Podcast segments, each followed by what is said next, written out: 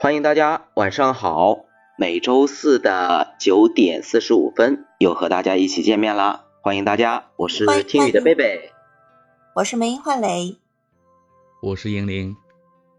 啊，这一期呢，我们谈谈什么呢？由于我们在座的三位有两位是个病号，所以我们这一期打算来谈谈养生。那么梅英同志，我想问一下。你最近的感受如何呀？你们听我的声音是不是感觉到很惬意？因为本人是躺着发声的，我这段时间有一种 慵懒的感觉啊。对呀，我卧床了。嗯，是为什么呢？就是哎，腰椎间盘突出压迫到了坐骨神经。哎，头两天本来还想上班，说坚持一下子，结果。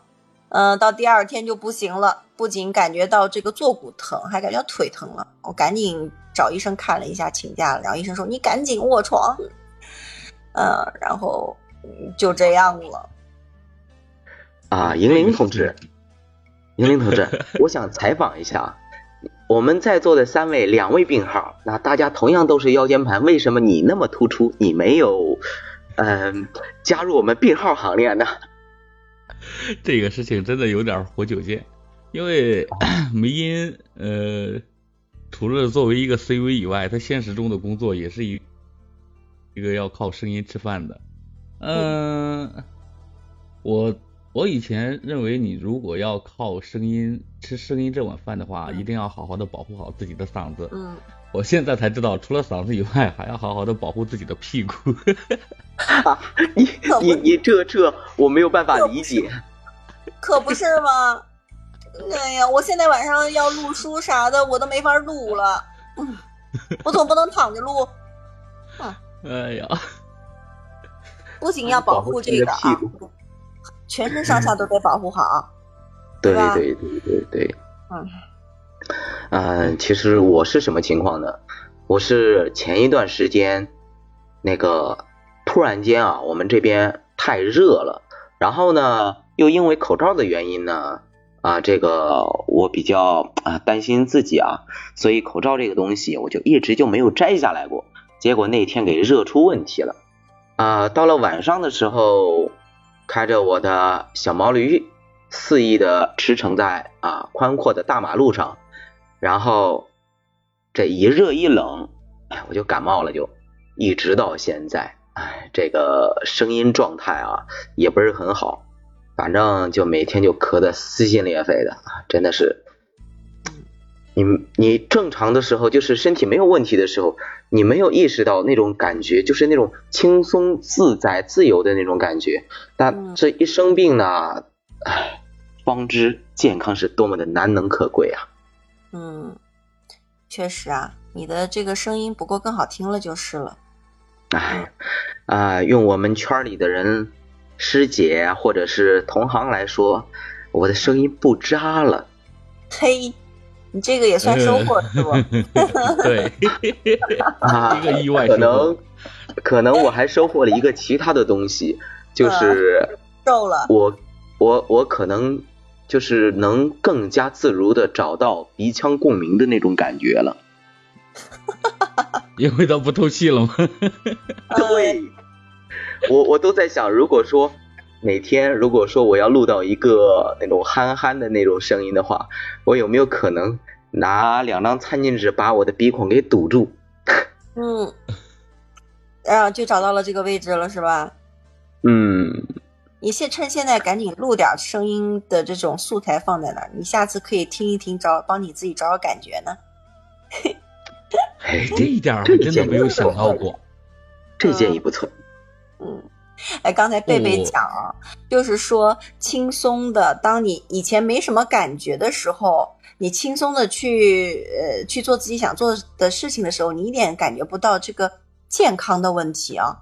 就是我现在发现，就你不能明确的感觉到你身上有某个器官，比如我现在就明确的感觉到我身上居然有腰。然后它这个东西的存在，一旦让我有感觉，那就不是好事儿啊！这是，哎呦喂，就是当你呃站起来，你想回头的时候，发现，哎呀，我有个腰，这个腰它让我杵在那儿，我没法回头。我要穿袜子的时候，发现，哎，我有个腰，我没法弯腰去穿袜子。哎，这是件很痛苦的事情啊。那所以，当你的这个器官不能让你感觉到的时候，是件多么幸福的事情。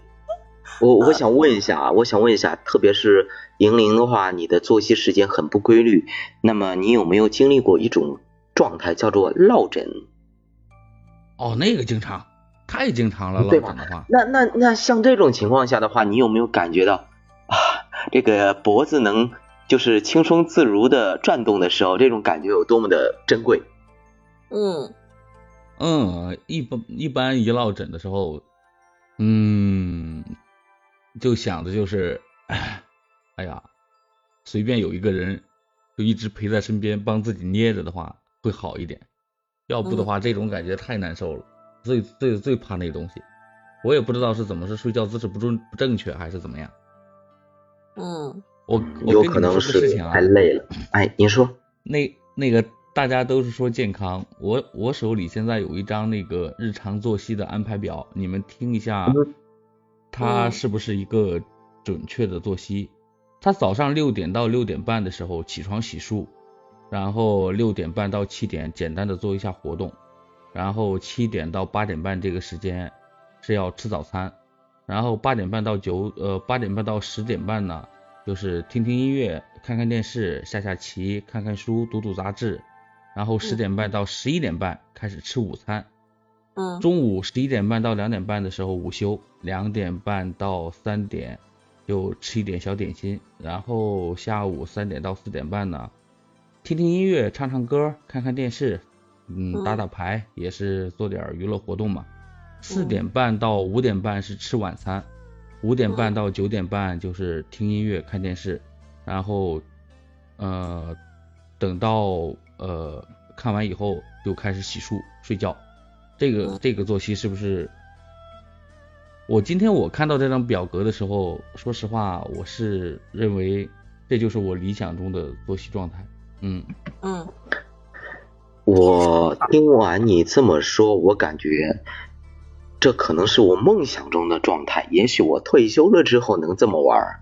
但是现在你的这个作息时间，我听下来的话，就是你你你读给我们听的这个表格啊，我听起来真的是有一种可望而不可及的感觉。羡慕不羡慕？就问你们羡慕不羡慕？嗯。哎哎哎，你搁这凡尔赛呢？你这啊？不不不，这不是我，这不是我的，我也理想的。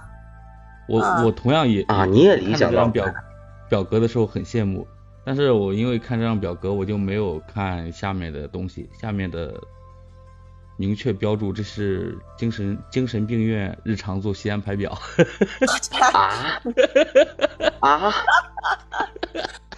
那说明这是比较健康的，他会这样安排，就说明不仅啊对身体的这种，呃，对你的这这副皮囊好处有好处，对你的精神有好处啊，对不对？现在是不是只有把自己搞到这里面去，才能享受一个健康的作息呢？对啊，这古人讲，这个想法很危险。对，日出而作，日落而息嘛，《黄帝内经》就讲了，就是他要顺应人健康，就得顺应这个四时，然后要想身体好，得要带着几分饥与寒，这都是古人的智慧。那呃。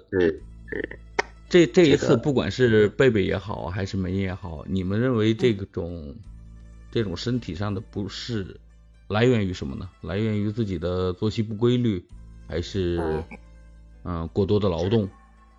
嗯，各方面都有吧。我先说啊，就是呃那个作息不规律、饮食不规律，还有一些呃错误的认知，都可能会对自己的健康造成一定的影响。作息不规律呢，就我个人而言的话，最大的表现就是第二天上班的时候，我可能会嗯精神状态不太好，甚至更严重的一点的时候，就是整个人都是恍恍惚惚的，处于那种嗯我没梦游过，但是我感觉那种状态就像是在梦游，别人喊我我都要啊愣个两三秒才能反应过来的这个，那。饮食不规律呢，就简单来说嘛，肠胃病嘛，这个最常见了嘛。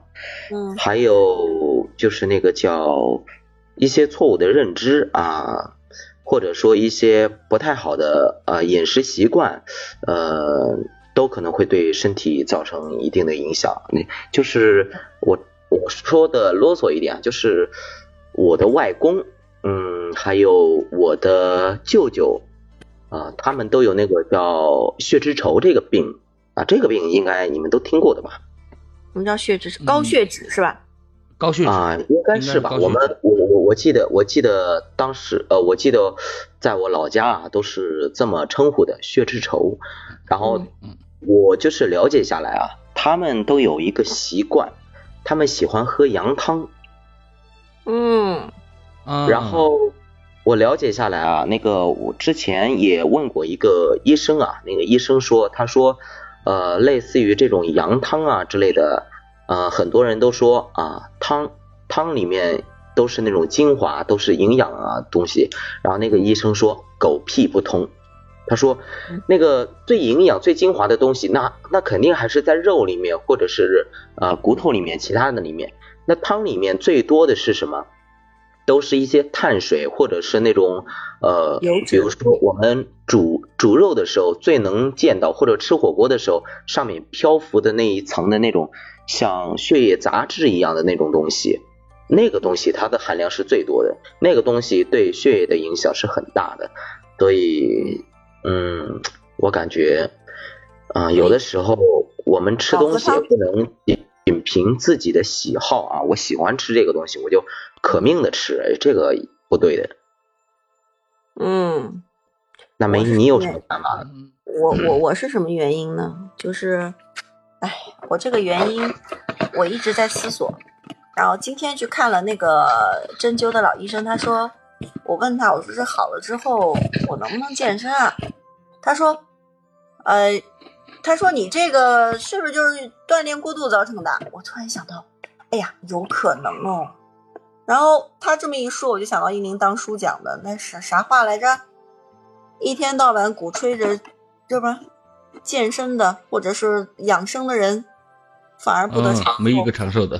对，哎，你这太讽刺了。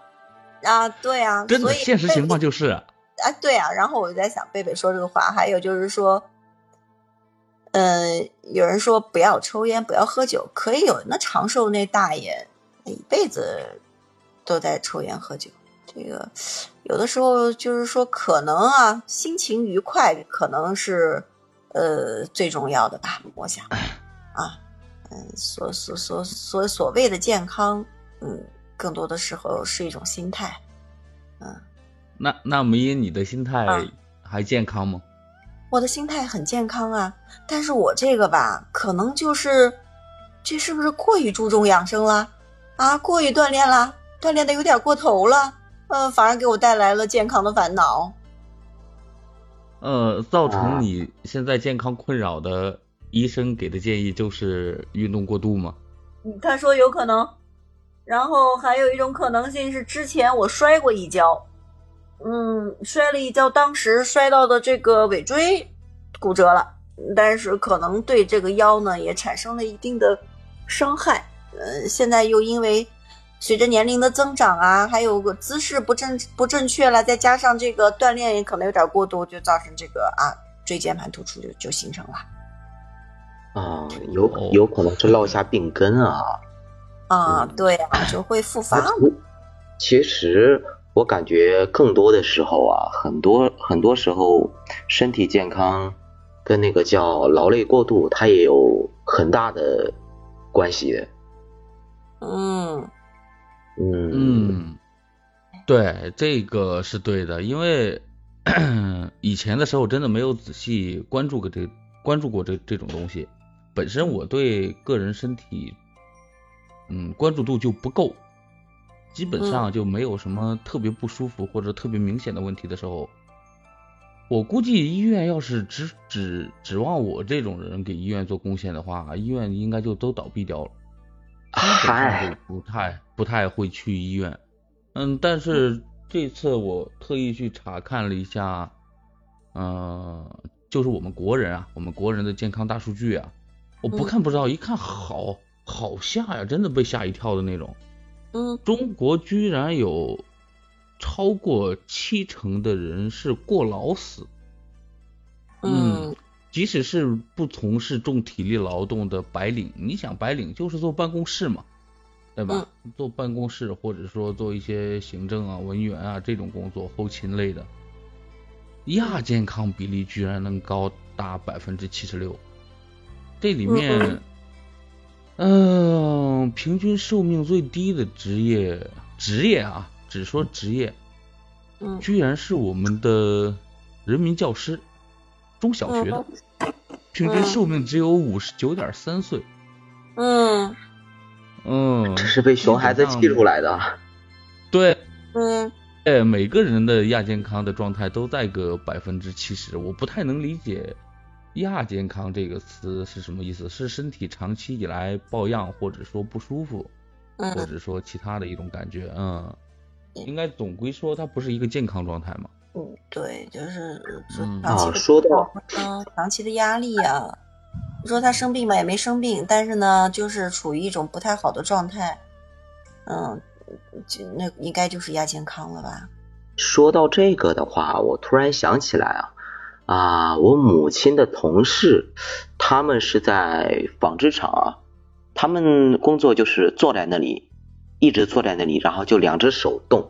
他们我记得有一个阿姨，她有一种就是情况，她是属于那种，呃，她的腿看上去很正常，但是你用手按压下去的话，它会凹下去一大块儿，然后要很久很久之后才会回弹。嗯。对水肿还是或者是血液不流通之类的那种东西，然后在他们的那个同事之间，就是流传着一句话，就是说这工作不能停下来，停下来就不能再工作了。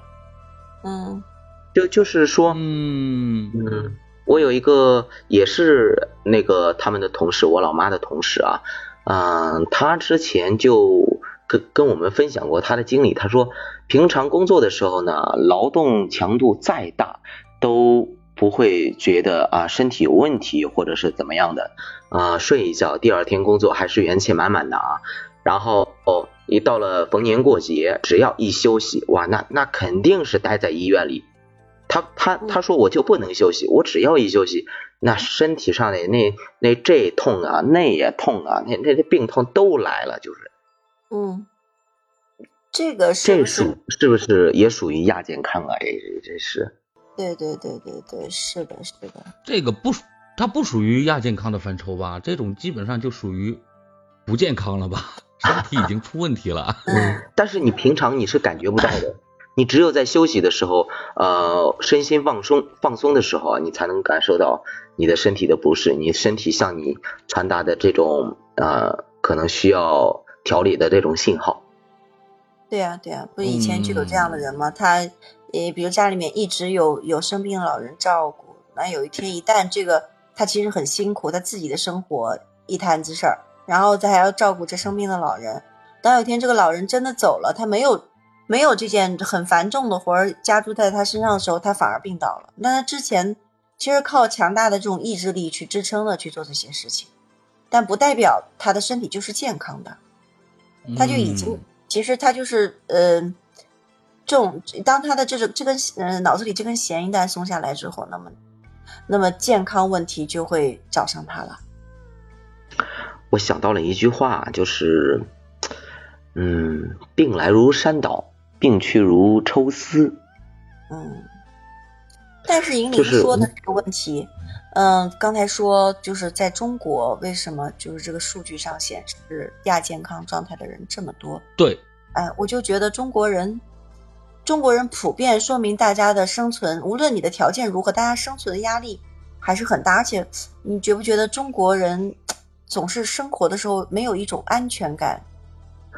我倒有不同的感觉，我感觉就是说的那个冠冕。堂皇一点啊，就是我们中华民族从就是流传有历史到现在，我们一直都是属于那种啊血液里的勤劳，这种东西它是改变不了的。就像我我记得我我我我老家有一些那些老人啊，他们都是属于那种，我就闲不下来，我哪怕就是可以安享晚年了，或者说是嗯享受天人天人之乐的那个年纪了，但是他们还是想要做点什么，他们就说你这让我闲下来，我就感觉浑身就不得劲儿，我必须得做点啥，我哪怕出去啊，我。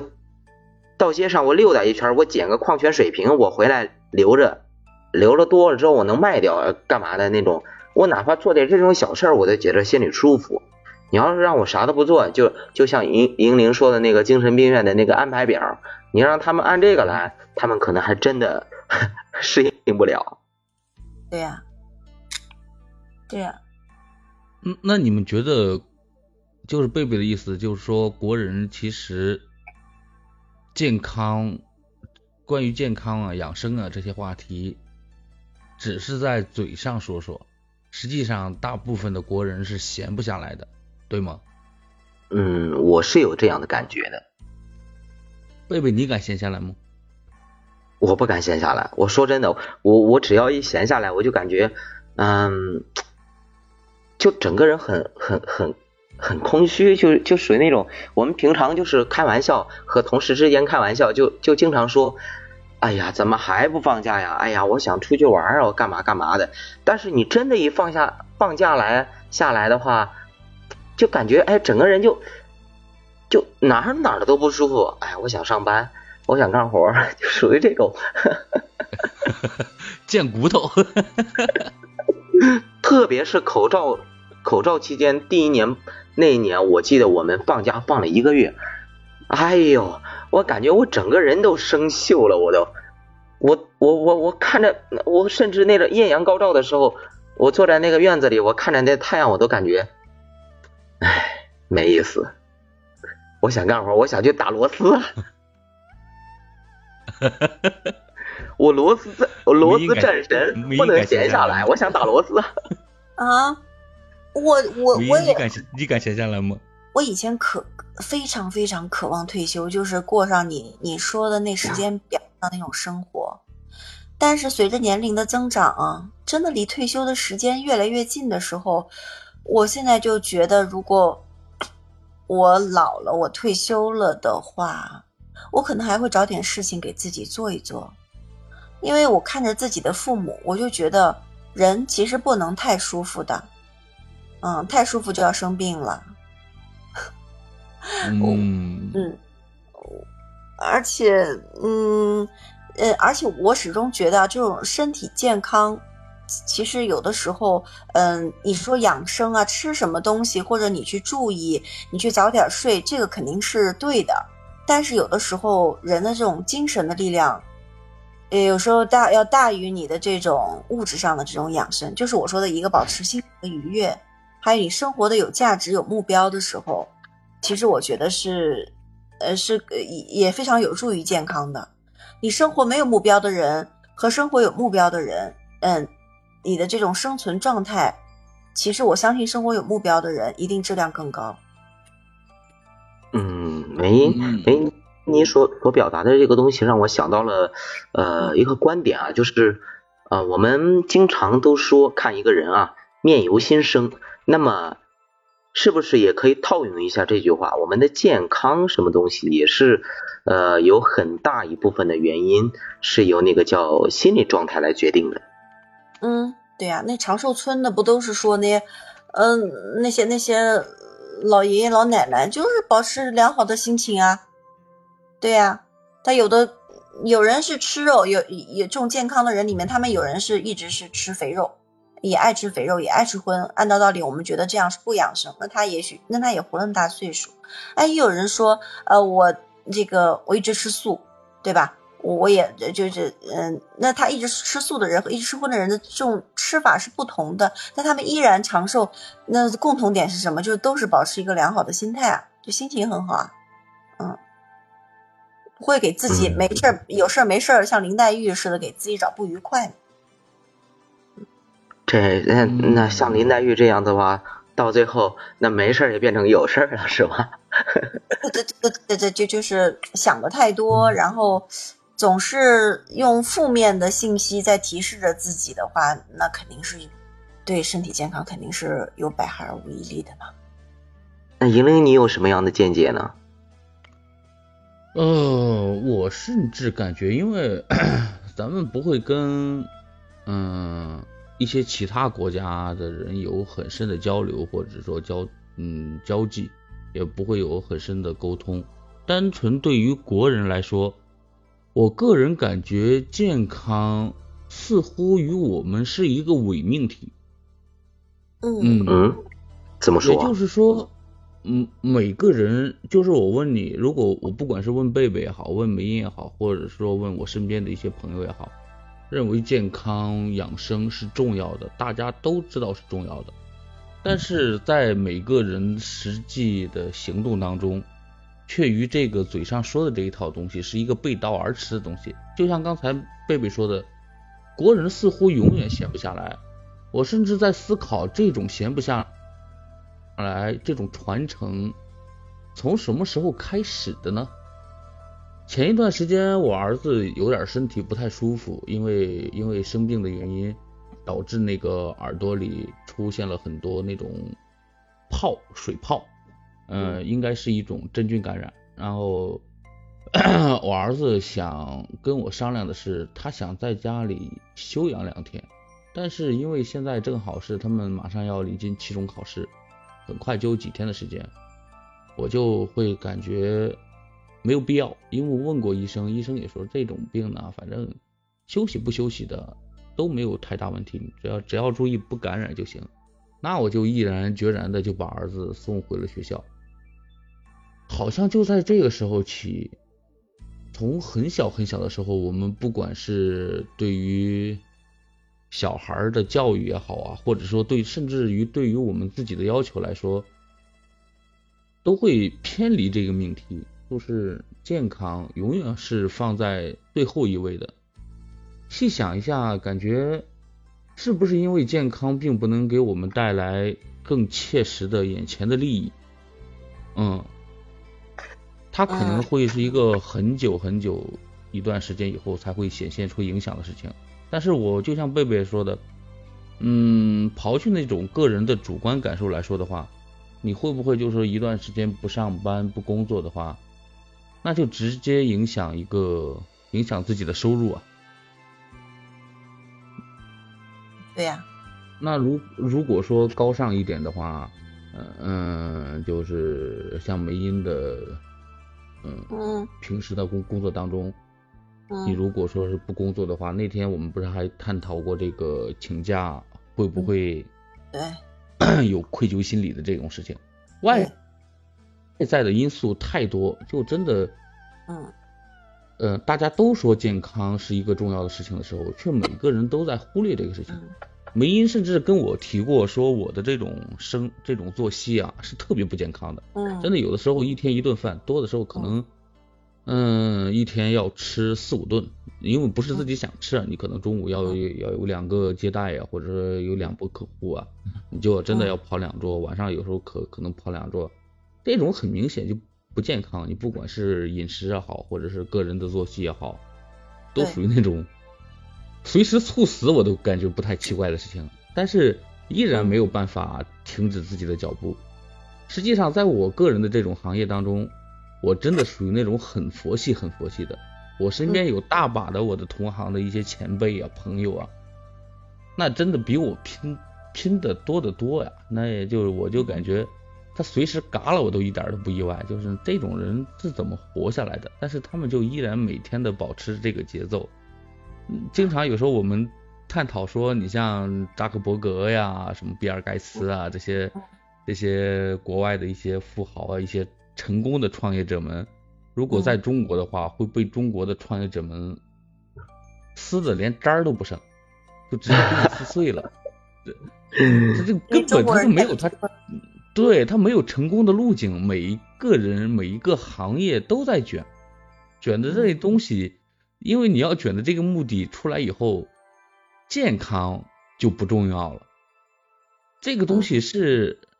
嗯，我甚至想过这个东西是从一开始我们中国人信奉的忠君爱国的这种儒家思想导致的，还是就是真的就是像贝贝说的，它是一个良好的文化传承跟品质，就是国人身上的融在血液里的一种基因。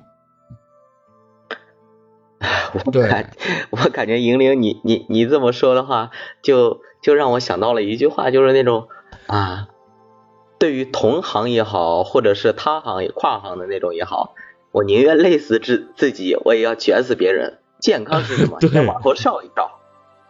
对，这些东西就感觉特别特别不重要，就是健康的事情就你你你随便就不用看别人嘛，我们每个人自省一下自己。自己的这个日常的工作当中，这不健康的事太多了，就多的数不过来。嗯，可能有的人，你像我跟妹妹，可能会吸烟，会会会呃会喝酒，有的时候会有要要有应酬，吃的东西也不见得是多健康。但是你就一个小小的事情，就是吃饭来说的话，我可能这一顿我就想吃红烧肉了，但是很明显它不是一个。不是一个健康的食材，但是我就是为了满足自己的口腹之欲这个事情，健康都要给我让一下步。没错，没错，对吧？没错，没错。那快乐呀，那快乐呀！吃红烧肉没有什么事情是红烧肉解决不了的，一顿不行就吃两顿。呃，像英玲刚刚说的这个东西，我想到了，就是就是说那个抽烟啊。抽烟这个东西，它肯定是对身体不好的。我就想到了有一次，我就是宿舍里没粮了，就是烟没了。那时候我记得是半夜十一点多，那外面的小店都关了。我在宿舍里，我翻箱倒柜，我到处想找一根烟出来，我找不到。然后我就啊很难受，我今天必须要抽到这根烟。然后我开着电瓶车跑了。好几条街啊，终于买到了一包，买到了一包，就是还不是我想要的那那一种烟，就是我我平常抽的那种，我还没买到，它卖完了啊。当我把那个香烟点起来，把它吸到肺里的那一刻，哇，真的是世界都安静了，舒服，瞬瞬瞬间人生有意义了，是吧？对。但是你说这个东西它健康吗？半夜十一点多了，你按理来说你该睡觉了，而且香烟这个东西它对身体也没好处。但是我就是为了自己的啊这点不正常的爱好，我就是做到了十一点多，我整个人都崩溃的状态下，我出去买了包烟，给自己的健康又造了造成了更多的损害。但是我心里舒服。但是你，但是你的这个舒服就挽救了这个损害。你看，这就是为什么说感觉好像我们平时你不管是说健康讲座啊，尤其那个有时候早上听小狼的那个节目，听完节目以后，你们可能没有再往后听过，紧接着小狼的那个节目以后。就是一档那个卖药的，我我小狼我说你们台自己卖的药你们自己信吗？小狼说我才不吃来，谁要信这种鬼东西？就是你不管是营养学啊、健康教育啊，还有什么预防医学啊，宣传的真的真的不在少数。你不标语也有，平时政府也宣也也不停的宣传什么饭后百步走啊，就是说你的尽量就是有一个健康的。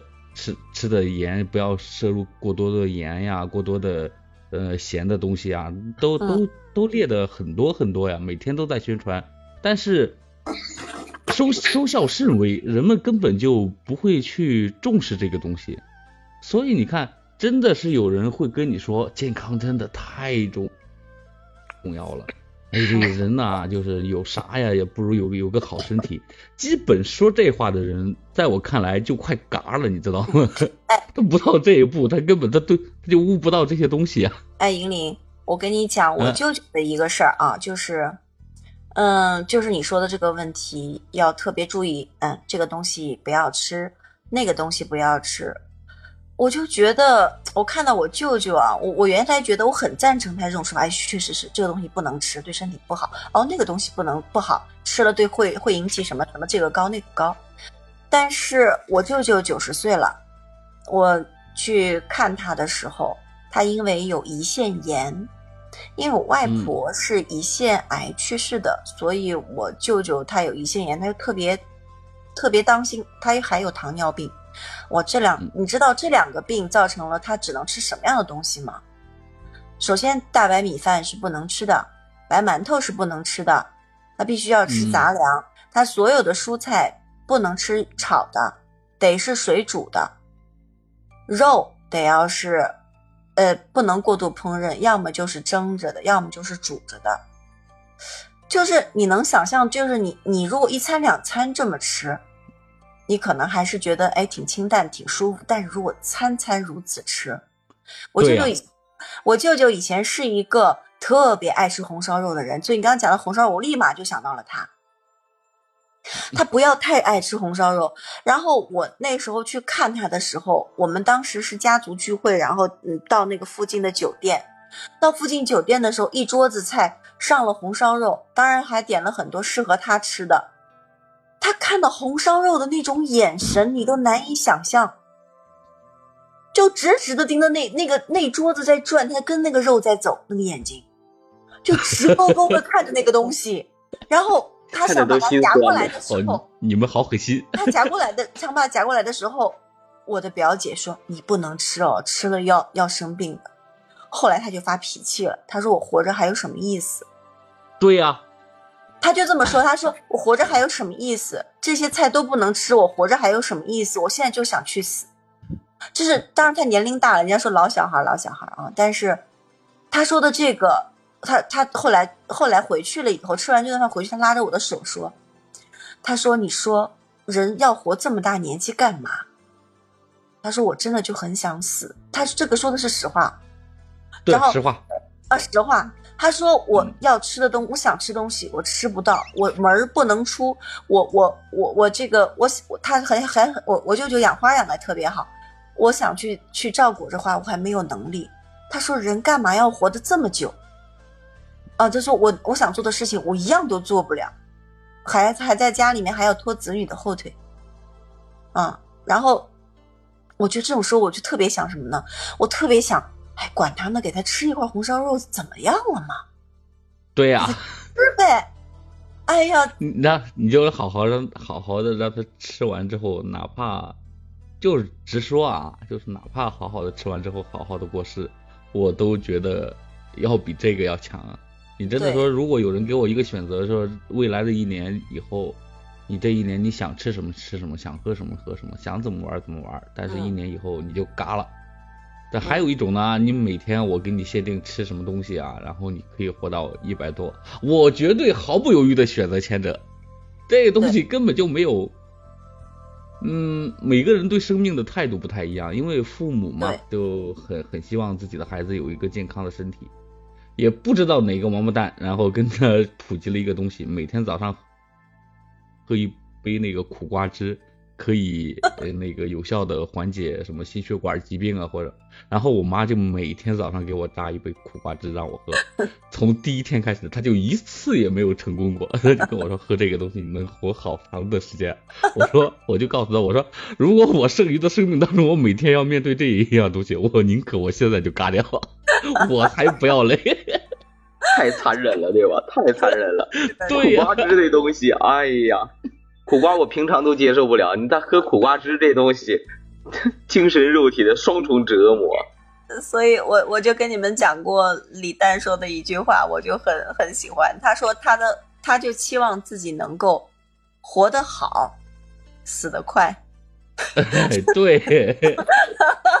我我觉得这这这六个字太精彩了，我就希望自己就活着的时候，我的我的质量是很高的，就是想吃什么吃什么，对吧？然后我所有的事我都能自理，我想去哪我能去哪。但是有一天，当你感觉到自己不行的时候，哎，最好能够以最短的速度让我离开这个人世，不要拖累身边的任何一个人，也别让自己过于的痛苦。我觉得这是这上辈子积了德了，这是。就觉得嗯很幸福，所以我觉得我真的不追求生命的长度，但是我想追求生命的质量。嗯，这个可是可是很可怕的是，有很多人都是，呃，不管是你自己的决定还是家人的决定，嗯，有一段时间我的外婆就真的最后的生命的最后的时刻是很没有质量的。嗯，以我个人对生命的见解，我是希望她更早的得到解脱。但是，我跟我妈提过这个事情的时候，我妈妈告诉我就说。现在他活着，对他是否活着或者离去，对他来说实际上是不重要的。他活着对我们很重要。对，这个东西实际上就是就是强行的把个人的意志加在了他人的身上。至于这个事情，我真的到现在到现在为止，我都都有点想不通。嗯，真的想不通。你可能更多的是亲人亲人之间的不舍。嗯，就是总归是还还还有，就是这个世界上还有自己最最亲爱的人嘛，能理解。但是，嗯，站在这个弥留之际的老人身上，我就觉得特别的残忍。嗯，我跟你讲这个事情，我就讲起我母亲。我我我母亲生前是个特别要强的人，她一辈子最害怕的事情就是去麻烦别人，所以她她她之前就跟我讲说，我一定要注意身体。我不能成为你们的拖累。他他说他最不期望的就是成为一个失能的老人，然后需要别人去照顾，不能自理大小便在床上。结果他现在就活成了他最不想要的样子。所以他那个时候你知道吗？我母亲在没有生病之前，在他还没有完全瘫在床上之前，最后一次跟我讲起这个话题的时候，他甚至跟我说了一个这个话，他说。如果可以安乐死的话就好了。